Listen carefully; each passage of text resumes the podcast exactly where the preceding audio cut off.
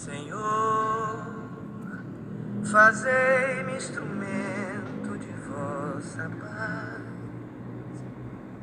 Onde houver ódio, que eu leve o amor.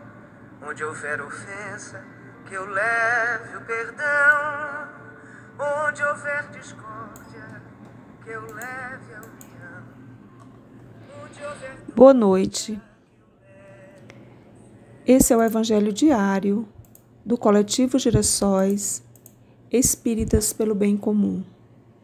Às terças-feiras, pedimos pelos que tentam ajudar, ajudar na divulgação do Evangelho de amor do Cristo, os que chamamos trabalhadores da última hora. Deus, nosso Pai, Jesus, mestre amigo, irmão maior, Agradecidos pela oportunidade do estudo da tua palavra, pedimos aos espíritos de luz, mentores, familiares, amigos, que nos inspirem a compreensão dos ensinamentos do teu evangelho e sua aplicação no nosso cotidiano. Que assim seja. Na sequência das nossas leituras, vamos ao capítulo 10 Bem-aventurados aqueles que são misericordiosos. O sacrifício mais agradável a Deus. Itens 7 e 8. Item 7. Se, portanto, quando fordes depor vossa oferenda no altar, vos lembrardes de que o vosso irmão tem alguma coisa contra vós, deixai a vossa dádiva junto ao altar e diante reconciliar-vos com vosso irmão.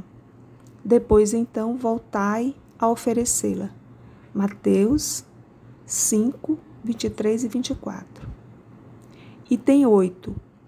Esse item é o comentário que Kardec faz a esse texto de Mateus. Item 8. Quando diz: Ide reconciliar-vos com vosso irmão, antes de depordes a vossa oferenda ao altar, Jesus ensina que o sacrifício mais agradável ao Senhor é o que o homem faça do seu próprio ressentimento, que, antes de se apresentar para ser por ele perdoado, precisa o homem haver perdoado e reparado o agravo que tenha feito a algum de seus irmãos.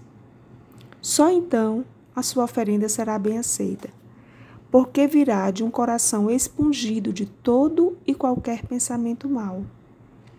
Ele materializou o preceito porque os judeus ofereciam sacrifícios materiais. Cumpria-lhe conformar suas palavras aos usos ainda em voga. O cristão não oferece dons materiais, pois que espiritualizou o sacrifício. Com isso, porém, o preceito ainda mais força ganha. Ele oferece sua alma a Deus, e essa alma tem de ser purificada. Entrando no templo do Senhor, deve ele deixar fora todo sentimento de ódio e de animosidade, todo mau pensamento contra seu irmão. Só então os anjos levarão sua prece aos pés do Eterno.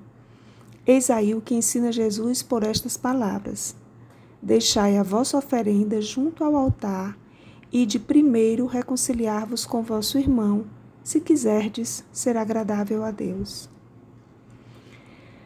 Então, Jesus nos pede reconciliar-vos com vosso irmão, para nossa própria felicidade, porque reconciliar é harmonizar-se, desprender-se das mágoas, nos libertar de algo ruim, de uma lembrança, uma emoção negativa, um peso na consciência que nos mantém preso na infelicidade Reconciliar, estabelecer a paz, o caminho para nos reconhecermos todos irmãos, filhos do mesmo Pai.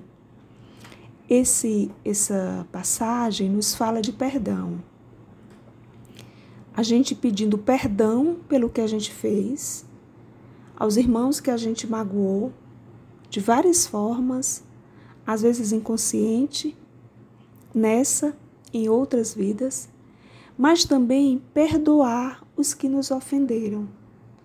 Essa é o reconciliar-vos com vosso irmão. para que chegamos puros, para que a nossa oferenda chegue pura ao altar do Cristo. Nesse momento, eu quero pedir a todos para fa fazermos a oração do perdão de Chico Xavier. Senhor Jesus, ensina-nos a perdoar conforme nos perdoaste e nos perdoas a cada passo da vida. Auxilia-nos a compreender que o perdão é o poder capaz de extinguir o mal Induz-nos a reconhecer nos irmãos que a treva infelicita filhos de Deus, tanto quanto nós, e que nos cabe a obrigação de interpretá-los na condição de doentes, necessitados de assistência e de amor. Senhor Jesus, sempre que nos sintamos vítimas das atitudes de alguém, faz-nos entender que também somos suscetíveis de erros e que por isso mesmo as faltas alheias poderiam ser nossas. Senhor, sabemos que o que seja o perdão das ofensas, mas compadece-te de nós e ensina-nos a praticá-lo. Assim seja. Este foi o Evangelho do Coletivo Girassóis Espíritas pelo Bem Comum. Que eu leve a esperança onde houver tristeza que eu leve a alegria. Onde houver trevas, que eu leve